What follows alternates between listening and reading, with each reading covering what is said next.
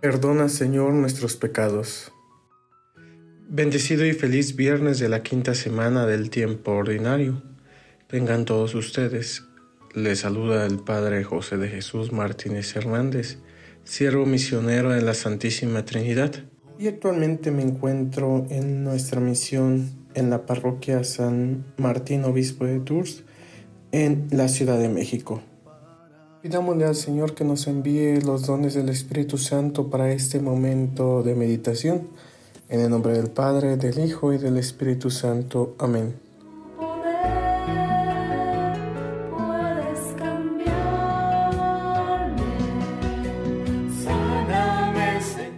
Señor, escucha bondadoso nuestros ruegos y perdona nuestros pecados, para que nos concedas juntamente tu perdón y tu paz por nuestro Señor Jesucristo, tu Hijo, que vive y reina contigo en la unidad del Espíritu Santo y es Dios por los siglos de los siglos. Amén. Toca el corazón para alcanzar la santidad. El Evangelio del día está tomado del Evangelio según San Marcos, capítulo 7, versículos 31 al 37. En aquel tiempo salió Jesús de la región de Tiro y vino de nuevo por Sidón al mar de Galilea, atravesando la región de Decápolis. Le llevaron entonces a un hombre sordo y tartamudo y le suplicaban que le impusiera las manos. Él lo apartó a un lado de la gente, le metió los dedos en los oídos y le tocó la lengua con saliva. Después, mirando al cielo, suspiró y le dijo, Efetá, ¿Qué quiere decir ábrete. Al momento se le abrieron los oídos, se le soltó la traba de la lengua y empezó a hablar sin dificultad.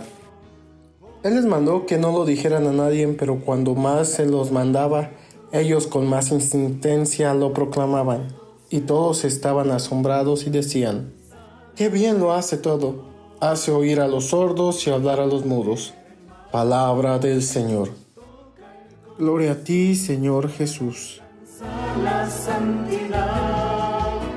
Sáname, Señor, hoy quiero vivir. De los varios elementos que el día de hoy la liturgia nos presenta para reflexionar y llevarlos a nuestra vida, podemos extraer dos. El primero está presente en la primera lectura tomada del libro de Génesis capítulo 3 versículos del 1 al 8. En este pasaje, más allá de presentarnos la desobediencia de Adán y Eva en el pecado original, nos presentan lo insaciable que es el ser humano.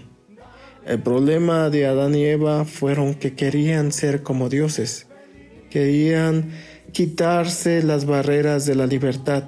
Y eso es lo que nos pasa muchas veces en la actualidad. No nos gustan las barreras que se ponen a nuestra libertad y se nos olvida que nuestra libertad termina donde empieza la libertad del otro.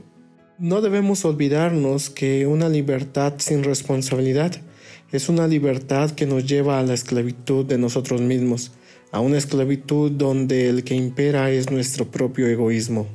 Cuando Adán y Eva se dieron cuenta de su error, lo que hicieron fue esconderse. Muchas veces nosotros también hacemos eso. Cuando nos damos cuenta de nuestro error, queremos escondernos, queremos tapar el sol con un dedo, y Dios nos invita más bien a salir y nos da varios caminos para que rectifiquemos, para que volvamos a Él. El segundo punto lo podemos descubrir en el Evangelio que acabamos de escuchar. En el Evangelio se nos presenta un hombre condenado a la incomunicación. Muchas veces nosotros somos condenados a la incomunicación cuando la vida se nos llena de oscuridad, cuando las tristezas nos invaden, cuando nos dejamos envolver por la soledad, cuando nos encerramos en nosotros mismos, nos separamos de los hermanos, de la familia y en definitiva nos separamos de Dios. En los tiempos actuales es muy fácil que caigamos en el ensimismamiento y que nos cerremos a las necesidades de los otros. Pidámosle a Dios que estemos atentos y respondamos a las necesidades de los que nos rodean para el bien común, para formar una mejor humanidad y que el Señor nos siga bendiciendo en el nombre del Padre, del Hijo y del Espíritu Santo. Amén. Sáname, Señor,